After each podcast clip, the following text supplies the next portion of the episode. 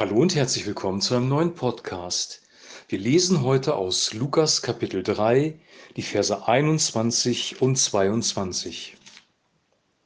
Und es begab sich, als alles Volk sich taufen ließ und Jesus auch getauft worden war und betete, da tat sich der Himmel auf und der Heilige Geist fuhr hernieder auf ihn in leiblicher Gestalt wie eine Taube.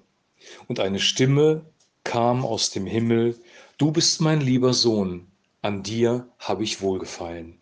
Soweit unser Text.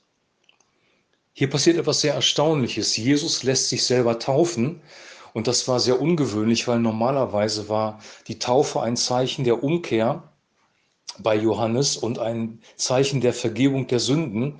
Jesus hat sich mit uns identifiziert, hat sich deswegen taufen lassen.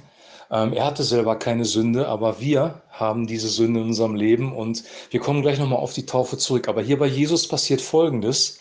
Er lässt sich taufen und direkt danach kommt der Heilige Geist auf ihn herab in leiblicher Form wie eine Taube. Und ähm, das ist deswegen interessant, weil ja der Geist Gottes die ganze Zeit schon bei ihm war. Aber offensichtlich gibt es noch etwas ähm, an Kraftausrüstung, an Neuem, was auf ihn kommen konnte. Und jetzt möchte ich einen Sprung machen in die Apostelgeschichte. Da fragen nämlich diejenigen, die sich nach der Predigt von Petrus ähm, bekehrt haben, die Anfang, angefangen haben zu glauben. Sie fragen Petrus, was müssen wir jetzt tun? Was müssen wir jetzt tun? Und Petrus gibt ihnen eine Antwort und sagt, lasst euch taufen auf den Namen Jesu Christi, so werdet ihr den Heiligen Geist empfangen. Sie sollten sich taufen lassen und den Heiligen Geist empfangen. Ich will nicht sagen, dass es immer so sein muss. Es gibt auch Beispiele, zum Beispiel im Haus des Cornelius, wo er predigt und der Heilige Geist erst auf die Menschenmenge fällt und sie sich dann taufen lassen. Also diese Reihenfolge ist keine Gesetzmäßigkeit, aber aus irgendeinem Grund scheinen ähm, die Taufe und die, der Empfang des Heiligen Geistes zusammenzuhängen.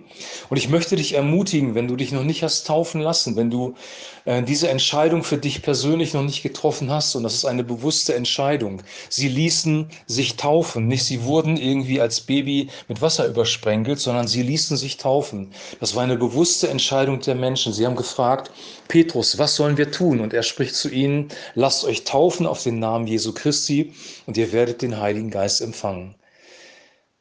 Das gehört irgendwie zusammen. Natürlich kann das sein, dass da ein Zwischenraum zwischen ist, ähm, wie das bei Cornelius war, dass die Reihenfolge eine andere ist. Wir dürfen da kein Gesetz draus machen, aber wir sollten die Taufe ernst nehmen, weil ähm, die Identifikation mit Jesus, ähm, mit ihm ans Kreuz zu gehen, mit ihm begraben zu werden in der Taufe, mit ihm wieder aufzuerstehen, in einem neuen Leben zu wandeln, Vergebung der Sünden zu bekommen. Das ist keine, keine rein symbolische Handlung, sondern das passiert real in unserem Leben. Wir bekommen real von Gott unsere Sünden vergeben. Wenn wir uns versündigt haben, wenn wir falsche Wege gegangen sind, wenn wir uns gegen Gott versündigt haben, weil darum geht es in erster Linie, es geht um unsere Beziehung zu Gott, dann bekommen wir von ihm Vergebung als Geschenk. Wir können uns auch taufen lassen, auch das ist ein Geschenk. Und wir bekommen den Heiligen Geist, wir sprechen von Charisma, wir bekommen den Heiligen Geist und die Gaben des Heiligen Geistes als Geschenk. Alles ist Geschenk. Und das Einzige, was wir machen können, ist, wir können uns hingeben und dieses Geschenk annehmen. Und ich wünsche dir, dass du neu über die Taufe nachdenkst. Ich weiß nicht, ähm, ob du als Kind mit Wasser besprenkelt worden bist oder ob du dich als Erwachsener nach einer bewussten Entscheidung hast taufen lassen. Ich glaube, dass das der richtige Weg ist, sich nach einer bewussten Entscheidung äh, taufen zu lassen und dafür offen zu sein, dass der Heilige Geist in einer größeren Kraft auf dich kommt. Denk darüber nach und wenn du dich taufen lassen möchtest, kannst du dich gerne an unsere Gemeinde wenden. Wir werden das dann auch wirklich tun. Wir möchten, dass Menschen getauft werden, dass Menschen Entscheidungen treffen für ihr Leben. Und ich glaube, da ist eine Kraft drin und eine neue Dynamik wird in dein Leben kommen. Jetzt wünsche ich dir einen super gesegneten Tag und eine super gesegnete Woche und wir hören uns morgen wieder. Shalom.